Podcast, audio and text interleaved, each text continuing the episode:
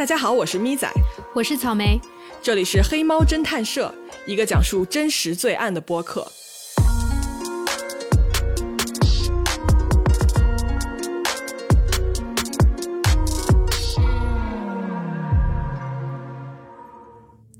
Hello，大家好。今天我们要讲的这个案子啊，跟大家说一声，它曾经是官方一度认定了已经结案的一个案子，但是呢，这个结果一次又一次的被推翻，嗯，一次又一次出现非常多匪夷所思的情节，在美国也是引起了很多的探讨，以及很多主流媒体的这么一个跟进和调查，嗯，然后至今啊，九年过去了，案子再一次重新开启调查，死者第三次被开棺验尸。这中间究竟发生了什么？这个案子究竟是意外还是谋杀？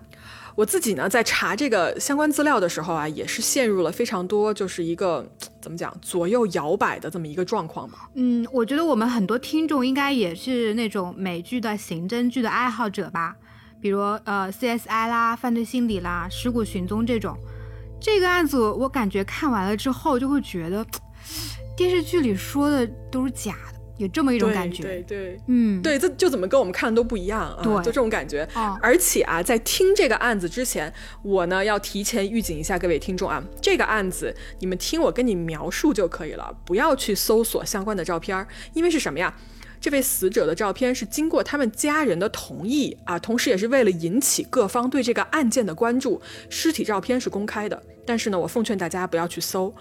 呃，我看了这么多尸体照片啊，我觉得这个照片还是属于比较可怕的啊，大家听我说就行了，对吧？好奇心害死猫，我觉得。对，千万千万千万不要去搜照片。你如果看一说，大家全去搜，你信不信？你如果看了之后，你肯定会要众筹一双没有看过的眼睛，相信我。嗯，好吧，其实草莓没看过，他就是在吓你们。哎嘿，没看 过，你都不敢看，不敢看。打死我也不敢。好好好，我们开始啊！来，时间呢？我们来到二零一三年的一月，地点呢是美国 Georgia 州的一个叫做 Valdosta 的一个城市。在这个城市里面啊，有一所叫做 Lowndes High School 的高中。然后我看了一看啊，这是一所公立学校。然后学校呢，大概是三千人的这么一个规模啊，很常见的一个公立高中的规模。嗯，这里面呢有一个男生哈，他的名字叫做 Kendrick Johnson，十七岁，快成年了。这个人就是我们今天的主角。为了让大家听起来比较好记一点，我们就管他叫 KJ。嗯，很多美国媒体也是用这个简称 KJ。对。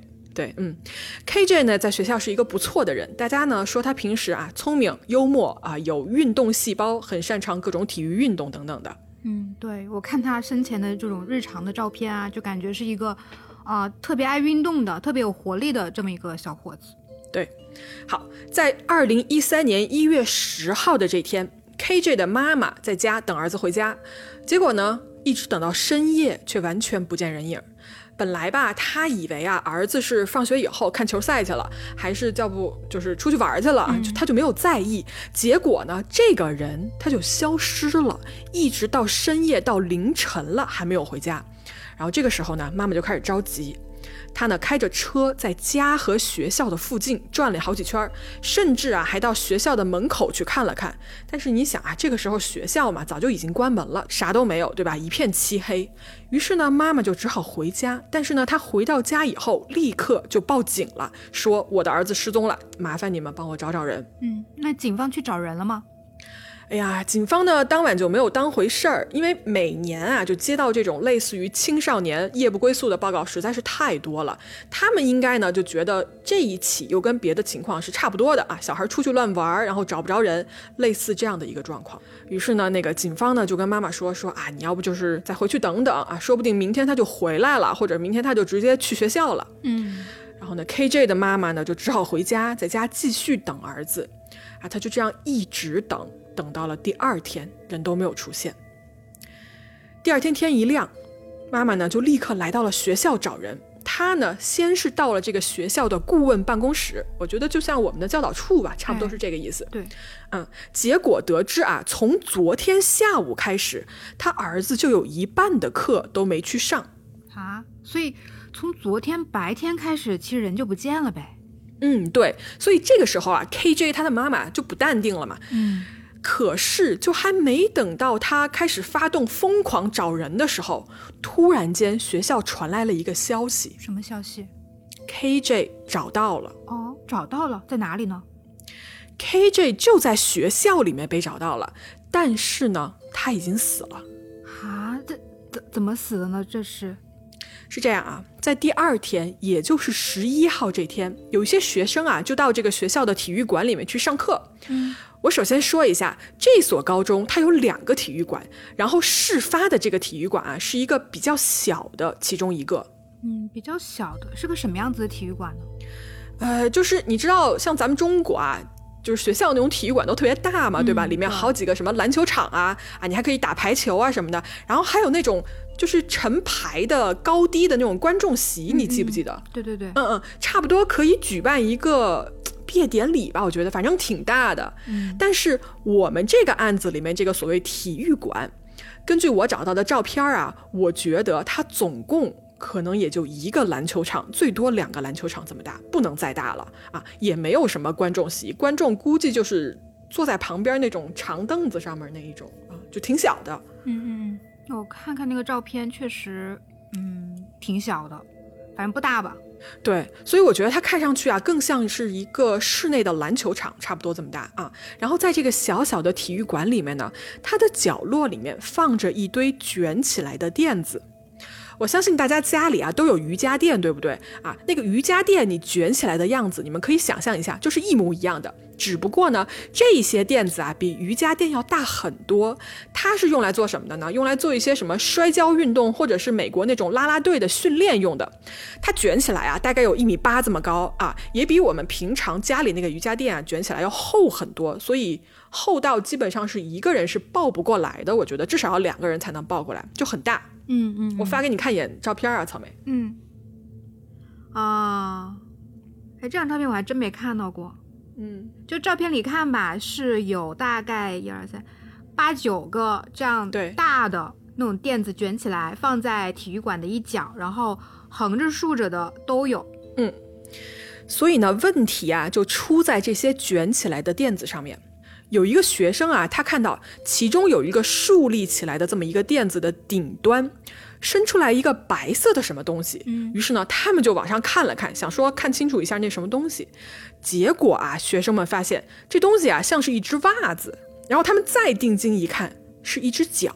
一只脚，对，当时呢，大家还没有意识到这个问题的严重性，还开玩笑说啊，那个啊，里面是谁呀、赶紧出来，对吧？快出来，快出来！哦可是呢，他们发现这个垫子里面卷的这个人一动不动，没有一点点动静。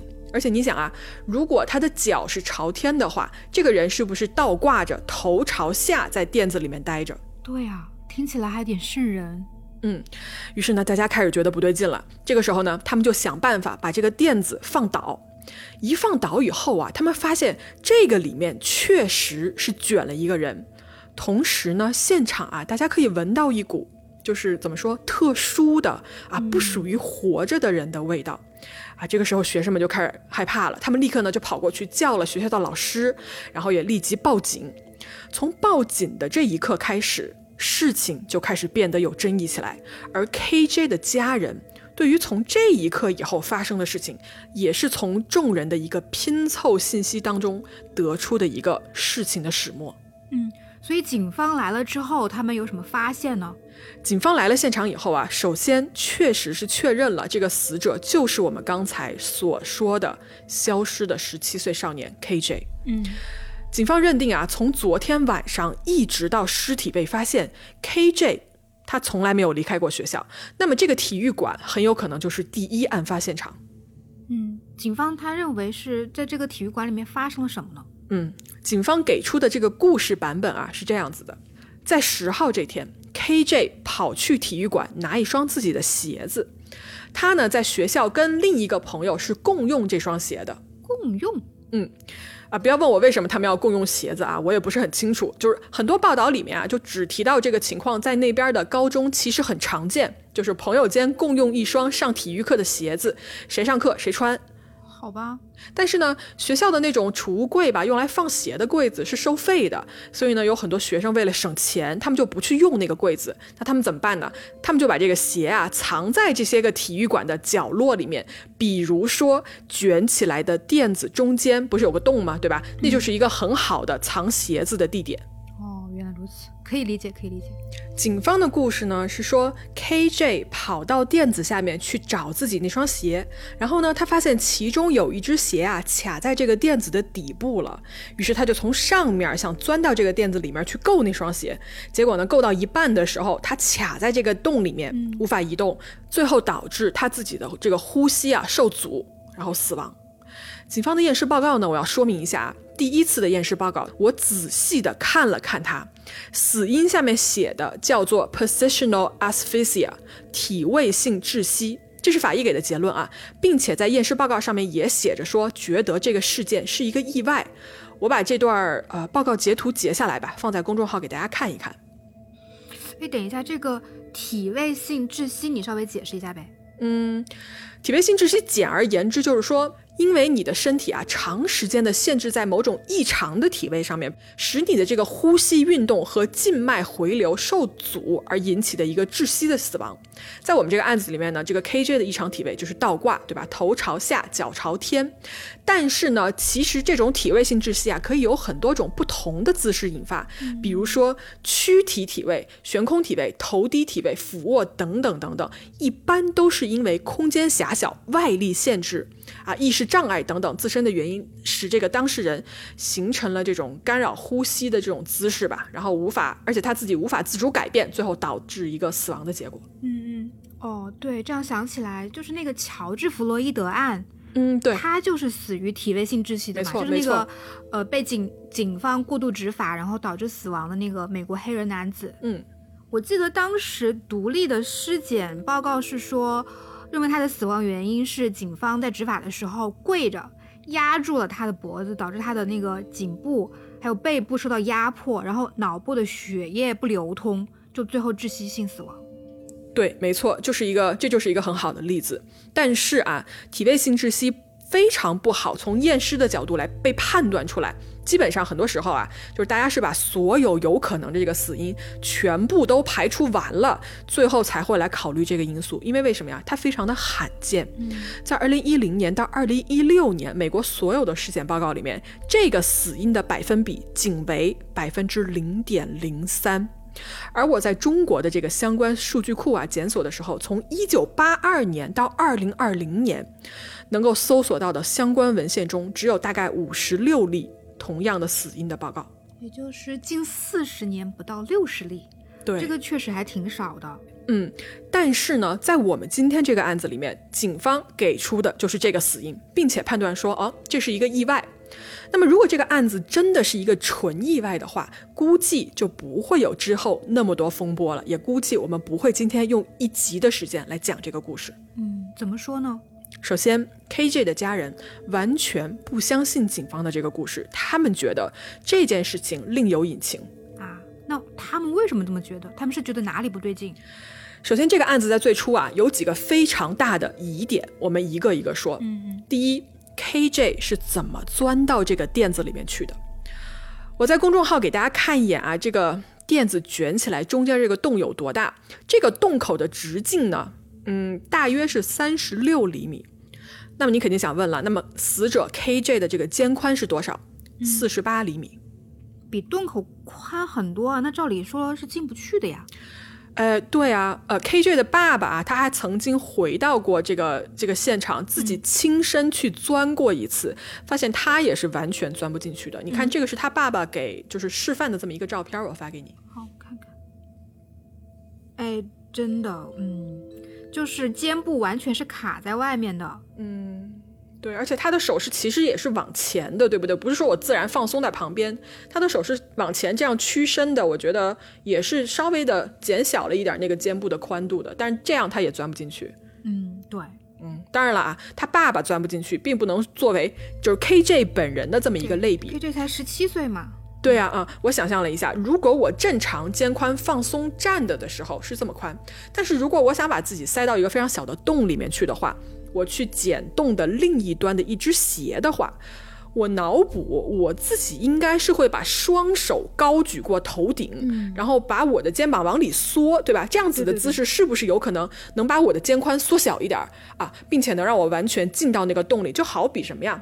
好比我在跳水，就从上往下的那个姿势，把手伸直，是这么一个姿势。嗯，对，我大概能想象得出来。所以 KJ 的尸体当时也是这么一个姿势吗？不是。他完全不是两只手在头顶，他是一只手在头顶，一只手在身体的旁边，就像那个超人的那个起飞的姿势差不多。我觉得，嗯，那，哎，我我我这么试一下，我感觉好像肩宽也并不能缩小很很小啊。嗯，对啊，而且你知道吗？我一直有一个疑问，就是这个体育馆这么小，而且 KJ 当时如果他钻到这个垫子里面去的话，就算他发现自己被卡住了。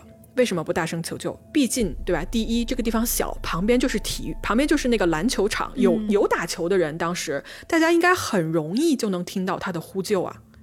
对啊，那为什么没有任何人听到他的呼救声呢？嗯，我带着这个疑问啊，我去看了一个就是模拟的视频，也许能给我一个解答。是这样子的，我在 YouTube 上面看到了一个模拟 KJ 钻垫子的一个视频，有一个人模仿 KJ，然后钻到了同样大小的这么一个垫子里面。然后发生了什么事情啊？就是他是先钻进去了的，然后这个垫子是平铺在地上的。然后大家说你准备好了吗？他说好。然后大家把他头朝下竖立起来的时候，这个人不就完全消失了吗？对吧？对。然后外面人就说你大声叫，你大声求救，看我们能不能听到你。然后里面这个人不管怎么叫，外面什么都听不到。视频的拍摄者啊，试了好几次让里面的这个人求救，但是外面依然一点点声音都听不到。我觉得啊，那些卷起来变成了很多层的这个软垫呀，它可能成为了一个绝佳的一个吸音的工具。如果说当时 KJ 真的是活着的时候被困在里面的话，外面的人还真就有可能听不到他的求救声。嗯，那确实。所以，呃，为什么没有人听到求救的这一点倒是可以解释了。嗯，但是我觉得肩宽的这一点还是比较存疑的吧。对，就是它的尺寸不符合啊，完全就是，所以你说不好它是自己钻进去的呢，还是被人塞进去的呢，还是被打晕之后卷进去的呢？我觉得都有可能。没错。那我们先把肩膀这个事情放在一边，我们来看第二个疑点：鞋。嗯，鞋怎么了？我给你看张照片啊，这个是尸体刚被发现的时候，大家拍到的这个垫子顶端 KJ 的脚的照片。这个照片就是不不可怕啊，我可以放在公众号给大家看一下。嗯嗯，我来描述一下吧，就是他穿着的呢是白色的袜子，还有点脏，但是他的鞋子呢是没有穿在脚上的。对。这个照片的问题在哪儿？因为它里面就能显示出当时他的鞋子是脱下来的，然后这个鞋子在哪儿呢？它卡在了他膝盖后面的这个位置，就是膝盖窝，对吧？应该是叫膝盖窝吧？啊，一双白色的球鞋。哎，那我就好奇了，就是他穿的这双鞋子是怎么脱下来的？然后为什么会卡在膝盖后面的这个位置呢？这。就是这点，我觉得真的是挺挺奇怪的。有没有有没有可能是他发现自己被困住了，然后拼命的挣扎，然后用脚去够其他的支撑点，然后这个时候鞋子就在挣扎的过程中被踢掉了？有没有这种可能？我觉得很有可能。但是啊，还有一个猜测就是，这个鞋子啊是凶手在杀害了 KJ 以后，和他的尸体一起放在垫子里面卷起来的。嗯，我觉得这个可能性也非常大。嗯，但是你知道吗？说到鞋，问题的关键就不在于我们刚才描述的这双 KJ 脚上穿的白色球鞋。嗯，你记得我之前说的吧？就是警方的故事里面是说，KJ 之所以钻到垫子里面去，是为了捡那个垫子底部不是有一只鞋吗？就是他跟别人共用的上体育课的那个鞋。嗯，对对对，那只鞋呢？啊，那一只鞋啊，它是一只黑颜色的鞋，然后问题就出在了这只鞋上面。什么问题？在尸体被发现的时候呢，垫子的底部是有一滩血的。这滩血是怎么来的呀？因为 KJ 的尸体是倒挂着的嘛，对吧？血呢就会从他脸上的这个孔洞里面流出来。我其实看到这儿啊，我其实我我是想不明白的，就是为什么一个倒挂窒息而亡的人会七窍流血？啊，于是呢，正好有一天我我反正跟我朋友一块吃饭，然后这两个人呢是两位医生啊，两位很专业的医生，虽然他俩不是法医啊，但是呢，我就去问了他们一下这个问题，嗯，他们呢想了一下，告诉我说这种情况。倒挂的话，重力跟机械力会导致你腹部器官的重量对你的横膈膜的压力增加。嗯嗯，我觉得吧，简单的来说就是你腹腔的器官的重量就会压到你的肺部和心脏这里来。嗯，然后呢，大量的血液啊，它会同时涌向你的头部跟你的心脏。呃，医生们想了一下，跟我说说七窍流血应该不至于，地上的那滩血啊，很可能来自于 KJ 的口腔和鼻孔，最有可能的是鼻孔，因为里面有很多的毛细血管，是非常容易出血的。当然了，我们自己不是学医的，如果我们的听众里面有医生的话，欢迎留言说一说你们觉得这滩血是怎么来的。嗯嗯嗯，希望有一些专业的人士可以分享一下你们的看法吧。嗯，我为什么要解释这一滩血呢？因为你想。如果 KJ 伸手去捡地上的那只鞋，结果他卡死了，然后这个时候他的血滴落在地板上的话，那么应该是滴落在地板和鞋上，对不对？应该是这么一个顺序，对吧？对。那么问题就来了，这只地上的黑色鞋子，它是放在了血泊的上面的，鞋子上面是干干净净的，没有一滴的血迹。鞋子上没有血，怎么可能啊？对。对，写在地板上，但是呢，黑色的鞋子是在雪上面的，所以这是怎么回事？难道是 KJ 死了以后，有人把这只鞋再放在里面伪装现场用的吗？是啊，那不然怎么解释呢？对吧？啊，反正呢，这个鞋的照片呢也在公众号，大家自己去看一看。虽然这是一双黑色的鞋子啊，但是它上面有那个白色的道道，就是不是说黑色你就看不清有没有血迹了，很明显这是一双干净的、没有沾血的鞋子。对，这一点实在是太诡异了。嗯，还有一个说法是说他是先捡到了鞋子，已经拿到手里了，然后在回去的过程中被卡住了，呃，随后挣扎的时候不幸死亡。死后呢，鞋子才从他手里面也好，哪里也好，就是才掉下来，掉在这个血泊里面。哎呀，怎么说呢？就是这个可能性也不能说没有，但是呢，我总觉得有一点点牵强，总觉得哪儿不对。就比方说，你在你生命的最后一刻，你都已经口鼻流血，就是垂死挣扎了，为什么你手里还要死死的抓住一只鞋子呢？这解释不通啊！对啊，而且就算这个说法能说得通，那怎么可能一滴血都没有呢？对，所以说这个鞋子啊是一个非常大的疑点，对不对？那我们再接着往下看，在这个体育馆的墙上啊，就是离这个垫子好像不是很远的一个地方，还发现了一些血迹，而且呢，在体育馆的女生的浴室里面的纸巾上也采集到了一些血液的样本啊，那跟这个案子有关吗？哎，警方是这样的，他们查了一下，说经过测试，这些血迹全都不是 KJ 的，于是他们就没有再做进一步的匹配和检查了，这个样本啊就不要了，扔了。啊，等一下，正常不是应该保留，然后看看这个是不是凶手的，或者是不是什么可疑人物的东西吗？嗯。没有，警方呢就脑子里一直觉得啊，就是这是一个意外，然后这些现场的证据呢全都没有被保留下来，甚至连现场的那只鞋子都没有作为证据保存下来，鞋子都没有保留，这个太不正常了嘛，这是关键证据。对，而且这还不是最气人的，你知道吗？就是你要说警方在这段时间里面的迷之操作，还有一件事儿，嗯，什么呢？我问问你啊，就是一个美国的高中校园，你想一想，肯定是有监控的，对不对？对啊，至少体育馆啊这种公众场合肯定是有的吧？对，是有的。但是神奇的事情来了，就在 KJ 出事的那一天，体育馆有四个监控摄像头啊，四个分别都是正常工作的状态，但是这四个摄像头没有一个能拍到那些放垫子的那个角落。并且啊，这几个监控摄像头全部丢失了大约一个小时左右的影像资料，怎么可能有这么巧的事情？对啊，CNN 啊，当时在呃二零一三年十一月份的时候，他们找了一个专业的刑侦团队，专门对这个高中的摄像头资料，将近几百个小时的视频做了全部的比对和研究，得出的结论是非常可疑。这是当时专家在采访里的一段解释。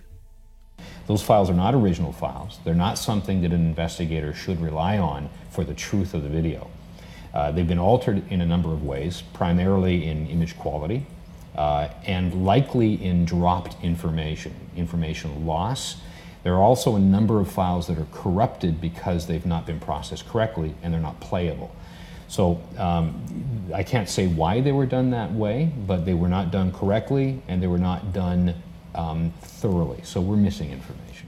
好，这个专家他说啊，首先这不是原始文件，这是复制修改过的视频文件。其中呢，图像清晰度被改变过，同时他认为里面有信息就是丢失了。嗯啊，怎么丢失没有具体说。然后专家还说啊，其中有一些文件因为处理不当导致无法被播放。为什么不是原始文件呢？这个不是警方去自己去调取的资料吗？嗯，不是。这就来了啊！就警方的一个迷之操作，他们干了什么呢？他们让这个学校的 IT 部门自己去调取这个监控视频，然后把这个资料拿过去送给警方。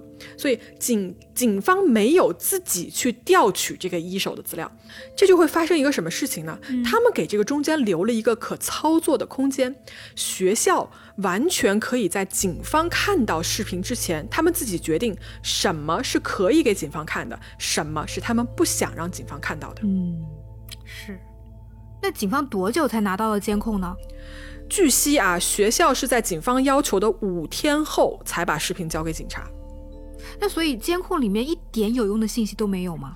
呃，反正关键的信息是没有。根据专家的分析啊，这个体育馆里面呢四个摄像头，对吧？他们负责记录的是从早上体育馆开灯一直到晚上熄灯的所有场馆里面的事情。嗯，但是。这四个摄像头不约而同的在一月十号那天中午十一点多到下午一点多的时候，全部黑屏，什么都没拍到。CNN 啊，他们总结了一个摄像头黑屏的时间轴，非常一目了然。我也是截了图，然后给大家到时候在文章里面看一眼，大家一看就很清楚这是怎么样的一个视频的真空时段了。嗯，我光听你说的这几个疑点，我就觉得这个案子完全不是一个单纯的意外那么简单。你想，如果是意外的话，现场的鞋子啊、血迹啊这些线索，你都没有办法解释吧？还有那个莫名其妙消失的监控视频，总感觉是有人在嗯背后故意掩藏着什么。嗯，对。但是我跟你说，更奇怪的事情还在后面。嗯，还有更奇怪的。对。这个充满了疑点的案件啊，当时在社会上引起了广泛的关注。然后呢，他终于在 Georgia 的这个司法部门的这个支持下，警方决定重新开启调查。嗯，而作为重新调查的一部分啊，警方决定把 KJ 已经安葬的这个尸体挖出来做第二次尸检。哎，就已经入土为安了的，就是又被挖出来，太惨了。哎呀，但是还有更惨的尸体啊，在被送去第二次尸检的时候，这个结果让所有人都惊呆了。嗯，KJ 的器官不见了，器官不见了。对，KJ 的器官包括大脑全都不见了，塞在他的躯体里面的是一堆报纸啊。报纸，对我们知道啊，就是在有的案件里面，特别是有争议的案子里面，尸体的器官呢，确实是会被另外保存起来的，作为将来的一些调查或者研究来用。但是 KJ 的器官完全就没有这一步的程序，没有人知道他的器官去了哪儿。尸检的这个医疗机构还有殡仪馆的人，全都声称不知道，说自己经手这具尸体的时候，里面还是好好的。那器官他自己还能凭空消失不成？而且，在尸体里面塞报纸，这是什么操作啊？就是一般啊，就是如果你真是有这个需求的话，是会用棉花来填充的，你知道吗？就我特地还搜了很多资料，因为我想说，我我想知道这是一些什么报纸，是不是有一些什么特定的意义呀，或者怎么样？嗯，我找到一个采访，里面是说，啊，就是一些很普通的报纸，比如说黑五的广告页，还有什么一家商场的广告这种报纸。感觉他也不是有什么特别的宗教或者别的意图，只是就是随手放进去填充而已。另外啊，当时殡仪馆签收这具尸体的时候，单子上面还有一件沾有 KJ 血液的这个衣服，就连这件衣服也同时消失不见了。这会不会有点太离谱了？而且像血衣的这种，不应该是证据吗？嗯，可不吗？哎呀，虽然这个器官是消失了，但是呢，尸检还在继续。结果呢，这第二次尸检关于死因这一项，跟第一次尸检得出的这个体位性窒息的结果完全不一样。好，那这次检出的死因是什么？我找到了这个 KJ 的第二次尸检报告啊，并且我哎，就是研究了很久。我提前跟大家说一下，KJ 目前有三份尸检报告，这些呢我都已经下载下来了，然后我会打包放在微信里面。听众，如果你们感兴趣的话，可以自己找过来看一看啊，没有可拍的照片，全都是纯文字，大家可以拿来读一读。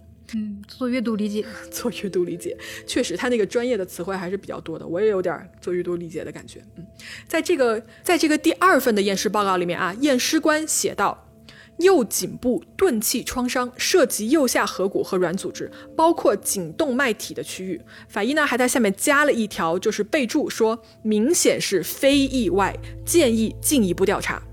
所以我看到这儿啊，我觉得大概他的意思就是说，KJ 的右边脖子颈动脉的这个附近的位置被重物钝器所伤。那么第一次尸检报告的这个死因是在这儿已经被推翻了，死者死于钝器造成的这么一个伤害。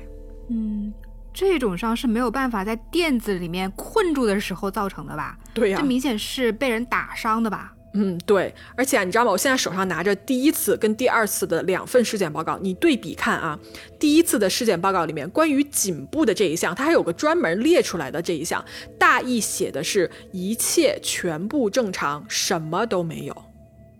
但是这么明显的钝器伤，当初怎么会一点都没有看出来呢？对啊，所以这个案子啊，它就真的离谱。就是为什么这几方他们都分别不对劲呢？啊，到底这中间有什么问题？KJ 的器官去了哪里？消失的监控记录去了哪里？警方为什么不保留现场的证据？而第一次尸检的这个法医为什么对脖子上的致命伤视而不见呢？KJ 的家人对于这件事情和以上的猜想，他们有自己的一个看法。哦，什么什么样的看法？他们觉得儿子 KJ 肯定是被人杀害的，而杀他的人正是学校里的同学。谁呢？是这样啊，就是 KJ 的家人呢，一开始没有公布这些同学的姓名，他只是说啊，这两个人是一对兄弟，他们俩呢一直以来都跟 KJ 有矛盾，并且还在学校打过架，随后呢关系就是越来越紧张。KJ 的家人就认为啊，就是他俩在体育馆袭击的 KJ。虽然一开始啊，他们没有公布这两个人的名字，但是呢，随着这个案子越来越冷，警方呢也没有什么作为，KJ 的家人呢就开始在自己的 Facebook 上面说出了这两个人的名字，因为他们觉得啊，这两个男孩背后有着更深的这么一个背景，才导致他们至今没有受到任何惩罚，没有被绳之以法。什么样的背景啊？这俩兄弟他们的爸爸是 FBI 的特工，FBI。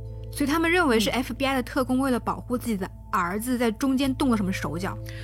对他们是这么认为的。这两兄弟的名字啊，叫做 Brian Bell 跟 Brandon Bell。其中呢，这个中间的弟弟 Brian，他是有监控显示，在 KJ 遇害的那个时间段，他正在学校的另一边上课，所以他是有不在场的一个证明的。嗯，但是哥哥 Brandon。说他当时啊那段时间的时候，他在学校的一个大巴上面去干什么呢？去参加一个摔跤比赛。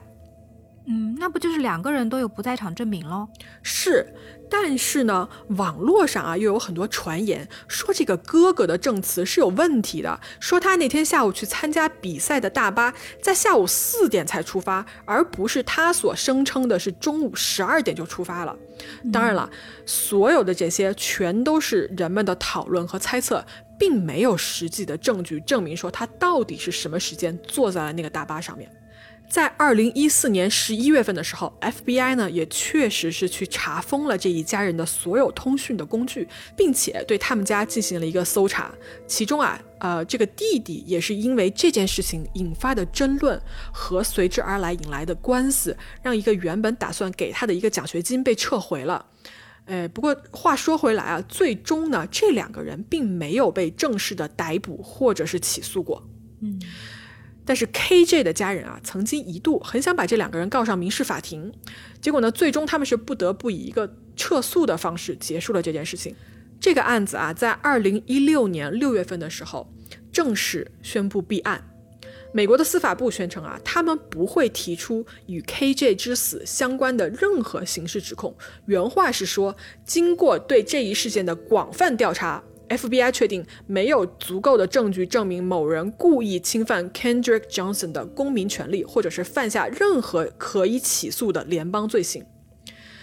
并且在来年啊，就是二零一七年的八月十号。Georgia 州的一个法官啊，他裁定说，KJ 的家人和他的律师必须向其民事诉讼中的数十名被告支付二十九点二万多美元的法律费用，因为他们以捏造证据来支持他们的主张。嗯，还还要赔钱啊？嗯，对，KJ 的家人啊，确实在这么多年里面，他们呢一直没有停下为 KJ 寻找真相的这个脚步。这其中啊，确实也是纠缠了很多的官司和纷争。然后在二零一八年的时候呢，KJ 的尸体再一次被开棺验尸。这一次的验尸报告我也读了，跟第二次的这个尸检报告啊没有特别本质上的区别，它大概就是缩小了一些范围，多了一些描述这个样子。另外啊，在当时 KJ 的家人呢还给警察当局提供了一份证人的宣誓书。这个宣誓书我也给大家下好了，你们去看看啊。这个里面看上去是什么呢？就是它是一个人的陈述，口语的一个陈述，大概是说了我是谁啊，我在听，我听到了谁告诉我这么一件事情。这件事情什么呢？是他怎么杀了 KJ 的，然后具体描述了一下杀害 KJ 的事情经过，还还描述了事情的经过这么详尽。对，不过这个宣誓书被公开的时候呢，已经把所有的关键信息，比如说姓名啊、年龄啊等等，都用黑笔涂掉了，也就是我们经常在美剧里面看到的那种，对吧？黑色的条条全部遮住了，就是重要的信息。嗯，我不知道这个证人的宣誓书对警察的调查有没有帮助啊？因为从后续的处理上来看，貌似是没有的。嗯，就是感觉这家人为了不让这个案子冷下来，做了很多事情。对，所以呢，这个案子呢，多年以来一直就在拉扯中。一方说纯属意外，没有凶手；另外一方说就是谋杀啊。其中呢，还有很多关于这个美国的种族主义的很多争论。因为什么呀？因为 KJ 是一个黑人小伙子，而被 KJ 家人怀疑的凶手两兄弟是白人。他们说啊，如果这两方肤色对调的话，对方早就在牢里待着了，警察也不会如此来处理这个案件。具体是不是这个原因呢？我这里就不展开了，我只是跟大家陈述一下，在这个旷日持久的争论中，都有哪些复杂的因素掺杂在其中。所以，我们说到这儿啊，草莓你怎么看这个案子？嗯，我觉得呢，这个案子其实就是因为没有找到凶手吧。嗯，我我自己的感觉哈是，感觉是有人把一切可以关联到凶手的一些证据都毁灭掉了。对，你看啊，血迹。然后带血的衣服、鞋子这些特别关键的证据，警方竟然都没有保留。我记得我看那个 CSI 的时候，里面调查员连现场的一根毛都要带回去保存的好不好？对呀，怎么而且那个上演的不一样？是的呢，而且内脏也消失了。对，嗯，第一次尸检的结果不是那个体位性窒息嘛？你前面也说了，说这种死因其实很难鉴定的嘛。然后我也查了一些相关的论文，他们说鉴定这种体位性窒息，除了判断你就是说长时间的固定某一种特殊的异常体位之外，它还要综合呃，比如说你明显的体表啦，还有明显的内脏的一些窒息真相，同时排除病理和中毒，才可以认定是这种死因。所以我在想，有没有可能是有人不希望这个尸检结果被推翻，然后就把内脏偷偷拿走了。哎，但是你知道吗？他每一次的那个尸检报告里面都写了，嗯，呃，毒的这个分析，就是他没他没有检查出他就是用任何的毒品之类的。然后我记得第一次尸检报告上写那个什么心脏的重量啊什么的都是正常的，什么肾脏重量、肝脏重量他们都称了，然后都说是正常的，没有什么异议。嗯，对，但是但毕竟第一次尸检报告不可信哈。是的，对啊，行吧。然后呢，还有那个消失的监控。你说怎么可能就一个小时，监控就恰好就没了呢？四个都没了。对，所以我最开始看这个案子的时候，我脑海里面闪现的第一个那个原因就是可能是校园霸凌。我就猜想有可能就是 KJ 被同学欺负啦，或者霸凌了呀，就拿东西打脖子嘛，打了脖子之后，然后就被人卷起来了这样子。也特别像一个校园霸凌的一个案子。嗯另外，关于那个没有沾血的鞋子，我还看到一种说法是说，有可能是现场的警方在处理的时候失误了，也就是说，案发的时候这个鞋子可能并没有放在这个血迹之上，是后来处理的时候处理的过程中放上去的。啊，好吧，那我不太懂警方为什么要这么做。你是说他是真不用心吗？还是故意为之？都说不好。嗯，反正整个案件给我的感觉就是，警方各种不走心，对，而且，嗯，KJ 当时失踪的时候不是十七岁嘛，嗯。照理来说他是可以发起安博警报的吧？嗯。我记得安博警报的年龄十七岁和十七岁以下，嗯。就是当时没有发安博警报，这个我觉得也是挺奇怪的，以及说关键证据的丢失，像内脏的丢失这种，我就觉得太不能理解了。就你知道吗？我最开始看这个案子的时候，其实我没有看照片嘛，嗯。所以我并不就是没有带入任何的 KJ 的肤色，直到我看到最后结果的时候，说 KJ 是个黑人，嗯我突然一下觉得是不是可以解释了？就像你就像你开始说的，说换一个肤色，犯人可能早就已经在监狱里待着了。嗯，好吧。其实我要跟大家说一下，就是这个案子啊，直到今年二零二一年，它又有了新的进展。哦，什么新的进展？虽然今年啊很快就要过去了，对吧？我们还是给大家更新一下这个事情，就是在二零二一年的三月十号，KJ 的案子又一次重新开启调查，换了一个警探，对吧？然后这个新的警探说，他们已经收到了十七箱关于这个案子所有的文件资料和硬盘，嗯，然后呢，他们也同时重新开始审视所有的相关物证啊，也对周围的人再一次的进行采访。KJ 的家人啊，也在当月就是提供说，他们找到了一份新的物证。这个物证是什么呢？它是一份认罪的音频文件。那你要问了，他怎么来的，对吧、k j 家人说，认罪的这个人啊，他的家人偷偷把这一段话录了下来，然后啊，这个音频文件以一千美金的价格卖给了 KJ 的家人。啊，怕不是遇上了电信诈骗吧？他们我觉得有点像诈骗，但是呢，我们还是来听一听啊，这一段认罪的音频里面说了什么。KJ 的家人呢，在接受采访的时候，他们复述了相关的内容。 And I quote, they're going to catch me anyways. I should have never done this. I was young and stupid. Kendrick didn't deserve this, man. A couple of seconds go by, and he ends with a very tearful, they're going to catch me anyways. KJ 他爹复述的这段话、是这个意思，就是说他们总有一天要抓到我的。我当时呢，就是当年既年轻又蠢啊、KJ 不应该受到这样的待遇。他们总有一天要抓到我的。然后是一边说一边哭。好，总之呢，说到最后啊，这个案子目前还是在调查的过程中。我呢非常希望啊，KJ 的家人可以获得一个他们认可的答案，也能让他们的生活呢重新回到正常的轨迹之中，也能让他们的儿子 KJ 真正的入土为安。好啦，这里是黑猫侦探社，我们下期接着说故事。